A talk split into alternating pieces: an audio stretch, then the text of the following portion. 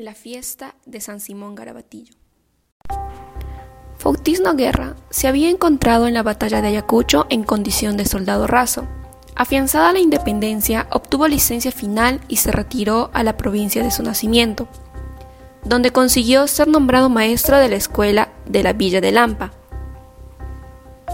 El buen Faustino no era ciertamente hombre de letras, más para el desempeño de su cargo y tener contentos a los padres de familia. Solo le bastaba con leer meniadamente, hacer regulares palotes y enseñar de coro a los muchachos la doctrina cristiana. La escuela estaba situada en la calle Ancha, en una casa que entonces era propiedad del Estado y que hoy pertenece a la familia Montesinos. Contra la costumbre general de los domines de aquellos tiempos, don Faustino hacía poco uso del látigo, al que había bautizado con el nombre de San Simón Garabatillo. Lo tenía más bien como signo de autoridad que como instrumento de castigo, y era preciso que fuese muy grave la falta cometida por un escolar para que el maestro le aplicase un par de azoticos, de esos que ni te sacan sangre ni te levantan roncha. El 28 de octubre de 1826, día de San Simón y Judas o por más señas, se celebró con grandes festejos en las principales ciudades del Perú las autoridades habían andado empeñosas y mandaron oficialmente que el pueblo se alegrase. Bolívar estaba entonces en todo su apogeo, aunque sus planes de vitalicia empezaban ya a eliminarle el efecto de los buenos peruanos.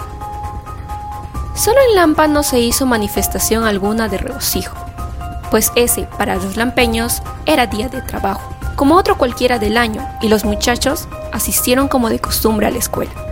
Era ya más de mediodía cuando don Faustino mandó a cerrar la puerta de la calle, se dirigió con los alumnos al corral de la casa, los hizo poner en línea y llamando a dos robustos indios que para su servicio tenía, les mandó que cargasen a los niños, desde el primero hasta el último. Todos sufrieron una docena de latigazos a calzón quitado, aplicados por la mano del maestro. La gritería fue como para ensordecer y hubo llanto general para una hora.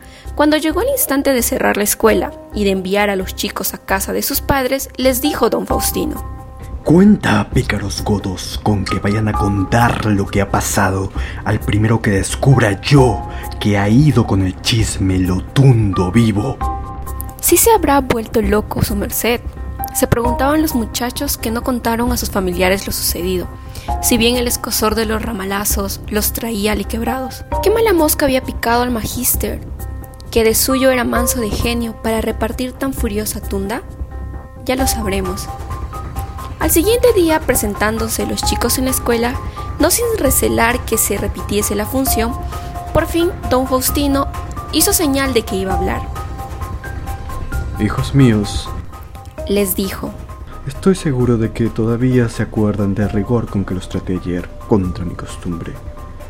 Tranquilícense, que estas cosas solo las hago yo una vez al año. ¿Y saben ustedes por qué? Con franqueza, hijos, digan si lo saben. No, no, señor maestro. Contestaron en coro los muchachos. Pues han de saber ustedes que ayer fue el santo el libertador de la patria y no teniendo yo otra manera de festejarlo y de que lo festejasen ustedes, ya que los lampeños han sido tan desagradecidos con el que los hizo gentes. He recurrido al chicote. Así, mientras ustedes vivan, tendrán grabado en la memoria el recuerdo del día de San Simón. Ahora estudiar su lección y viva la patria.